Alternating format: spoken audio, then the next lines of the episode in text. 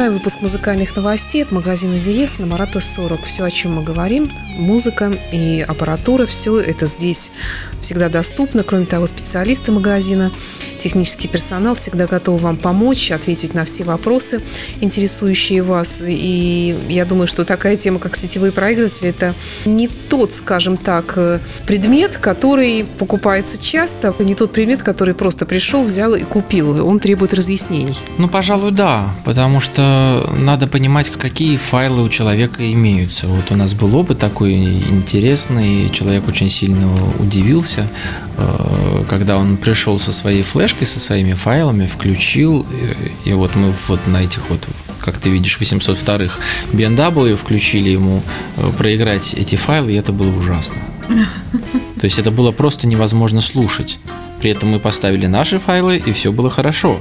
Не понимаю, как? У меня же высокого разрешения файлы. Почему так? Ну вот, вот где-то вот непонятно он откуда их взял, эти самые такие вот файлы. Ну, то есть... Э, ну, скачал из контакта, господи. Ну, нет, ну, контакт там вообще как бы MP3 эм лежит, там вообще не о чем говорить. И на самом деле даже распространение файлов через Яндекс Музыку и через э, Apple Music, оно тоже достаточно ограниченное, потому что там вроде сейчас Яндекс уже заявляет, что там в высоком качестве. Наверное, что-то там уже сейчас можно более или менее вменяемо скачать, но он в том же iTunes можно было купить исключительно MP3. 320 килобит, но все равно это MP3, и это слышно, особенно на хорошей технике, это слышно сразу. Тогда ты меня немножечко смутил, потому что, если честно, я тоже любительница поскачивать, не пойми откуда. Но, конечно, у меня нет такой дорогой техники, на которой это было бы заметно. Но вернемся к нашему хит-параду сетевых проигрывателей. Что у нас дальше? Дальше у нас идет Marantz ND8006, это конца прошлого года аппарат. Э, он совмещает в себе сетевой проигрыватель и супер аудио CD проигрыватель. Собственно говоря, почему я его в, и включил в данный топ. Ну и к тому же все-таки Marantz наша любимая фирма, несмотря на то, что наш любимый Киношевата ее покинул. Аппарат вот, примечательным, собственно говоря, сочетанием. И за эти деньги получается, а это 123,5 тысячи рублей, это достаточно приемлемая цена, чтобы получить два э, устройства высокого качества. Э, безусловно, Марансу, конечно, еще следует как следует, следует как следует, смешно получилось, поработать над э, софтом, над самим приложением для воспроизведения, потому что, конечно, в сравнении с Sonos и Blue Sound, ну, не просто даже рядом не стояло, к сожалению. То есть сложно и неудобно удобно? Достаточно медленное, не очень удобное. Но при этом, правда, звучание Маранс, особенно если с усилителем Маранс, вот, э, вот это вот любимое такое мягкое, приятное, э, очень мелодичное, оно сохраняется, конечно. Ну и, опять же, возвращаясь к софту, к сожалению, Маранс поддерживает не все форматы файлов. Вслед за Маранс кто у нас? А вслед за Марнс идет у нас Пионер N70, э, уже достаточно такой серьезный э, проигрыватель э, сетевой, при этом э, в Россию он ввозиться будет буквально штучно, и мы вот его накануне одной из выставок мы его пощупали, и прямо вот очень хорошие были впечатления с точки зрения того, как он играет э, музыку и с точки зрения управления. То есть это вот такой реальный старший брат вот того Onkyo, про который мы сегодня уже говорили, потому что теперь Onkyo и Pioneer это один концерн, соответственно, все логично, перетекают технологии из одного аппарата в другой. Остается у нас недостижимый идеал? Да, он самый. В прошлом году мы выбрали Meridian. В принципе, Meridian свою актуальность не теряет, но в этом году решили обновить, чтобы просто показать, какие штуки вообще на свете существуют. Нам даже кое-что из этого удалось пощупать. Э, фирма называется Orender. Она была создана в Тайване товарищем, любителем высоких технологий, который вот он решил, что называется, убиться по этой теме и, и сделать такие э, потрясающего качества сетевой проигрыватель, который бы вот покорил бы всех на свете. И тоже аппараты делаются буквально в штучном количестве. Ну, там такое количество используется технологий всевозможных, такие, такие тонкости, что я просто не буду наш эфир убивать этим делом. К тому же я многого даже сам не знаю, это нужно читать, изучать. Я думаю, что тем, кто заинтересуется, обязательно почитайте, обратите внимание на эти аппараты. В принципе, начальные э, сетевые проигрыватели с ними, что называется, еще можно смириться, там где-то в районе 170-200 тысяч рублей.